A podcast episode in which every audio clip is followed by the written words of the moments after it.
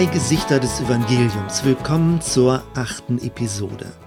In der vergangenen Folge habe ich schon angedeutet, dass die verschiedenen Muster nicht einfach nur neutral nebeneinander stehen, sondern gegenseitig in Konflikt geraten können. Das soll in dieser Episode genauer herausgearbeitet werden. Beim Thema Homosexualität wird es besonders deutlich. Vor einiger Zeit habe ich bei einem christlichen Seminartag Farbkarten verteilen lassen. Rot für Schuldvergebung, grün für Angstschutz und gelb für Schamannahme. Anhand von Fragen konnten sich die Teilnehmerinnen und Teilnehmer zuordnen. Ohne solch eine Momentaufnahme überzubewerten, war doch eine gewisse Tendenz zu beobachten. Das rote Schuld-Vergebung-Muster sammelte sich tendenziell im mittleren Sitzblock. Das entspricht auch dessen Selbstverständnis. Es ist gewissermaßen das mittige, das richtige christliche Verständnis. Das dritte Muster, in diesem Fall also das gelbe, trat schwerpunktmäßig in den seitlicheren Sitzblöcken auf. Der Altersdurchschnitt war deutlich jünger als bei Schuldvergebung. Genauso entspricht es dem Scham-Annahmemuster. Es denkt von den Rändern her und ist verstärkt in der jüngeren Generation zu finden. Bleibt noch das zweite, das grüne Angstschutzmuster. Dieses war versprenkelt im Raum verteilt. Damit wurde die freiere, aber auch individualistischere, grenzüberschreitende charismatische Art abgebildet. Auch in unserer eigenen Gemeinde haben wir in einem Gottesdienst die Besucher gebeten, sich zu positionieren. Etwa zwei Drittel der Personen ordneten sich dem dritten, dem gelben Scham-Annahmemuster zu. Für mich war das einerseits verblüffend, andererseits klärend, die Zusammensetzung der Gemeinde so genau vor Augen geführt zu bekommen. Und es bestätigte mich darin, dass ich weiter umlernen musste, Aufgewachsen war ich im evangelikalen Schuldvergebung-Muster. Dieses wurde ergänzt durch viele gute Erfahrungen im charismatischen Angstschutzmuster. Das war meine Basisprägung, um als Pastor zu arbeiten. Durch das dritte, das gelbe Schamannahmemuster wurden in den letzten Jahren jedoch viele Irritationen ausgelöst. Es erschien so säkular, liberal oder relativierend, oder anders gesagt, es fühlte sich unchristlich an.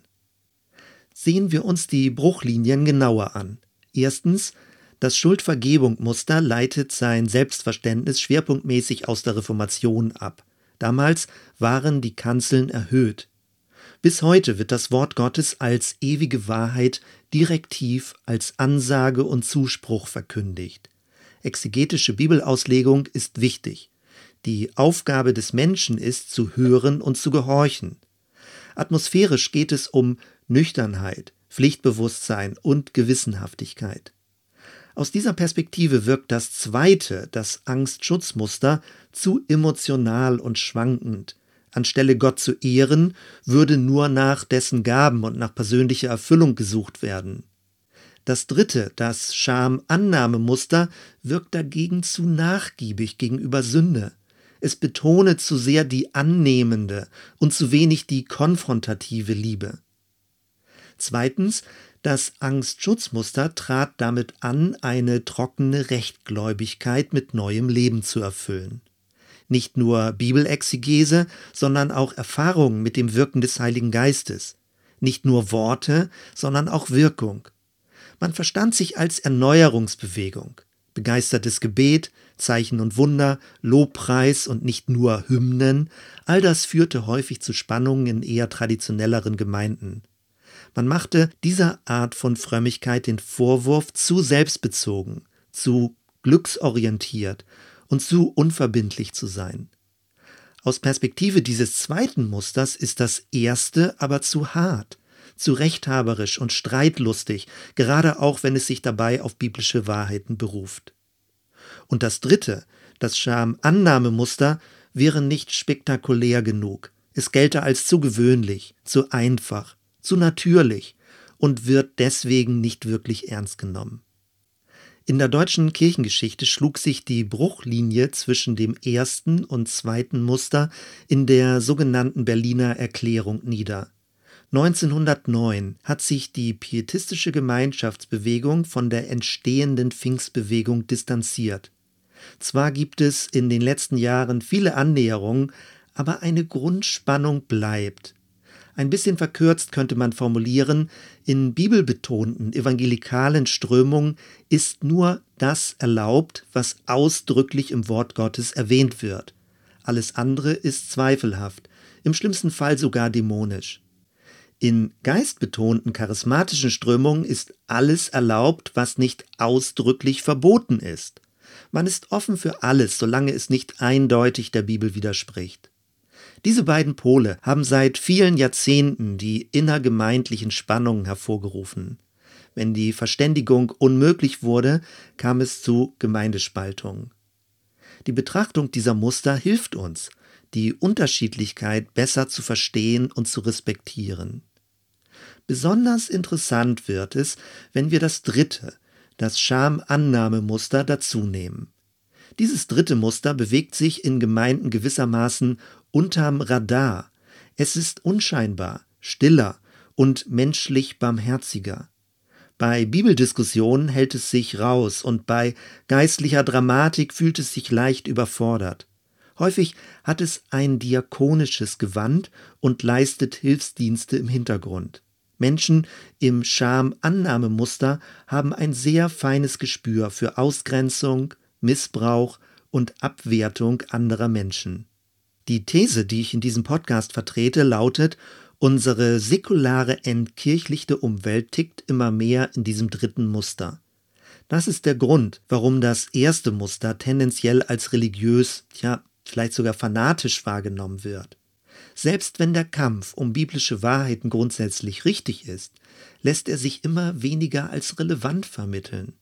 Aktuell aber erhält dieses Muster durch die neuen konservativen Kräfte wieder Auftrieb. Das zweite, also das Angst-Schutz-Muster, ist latent selbstbezogen und nimmt es mit christlicher Dogmatik häufig nicht so genau. Damit kommt es einer individualisierten, erfolgsorientierten und esoterischen Gesellschaft durchaus entgegen.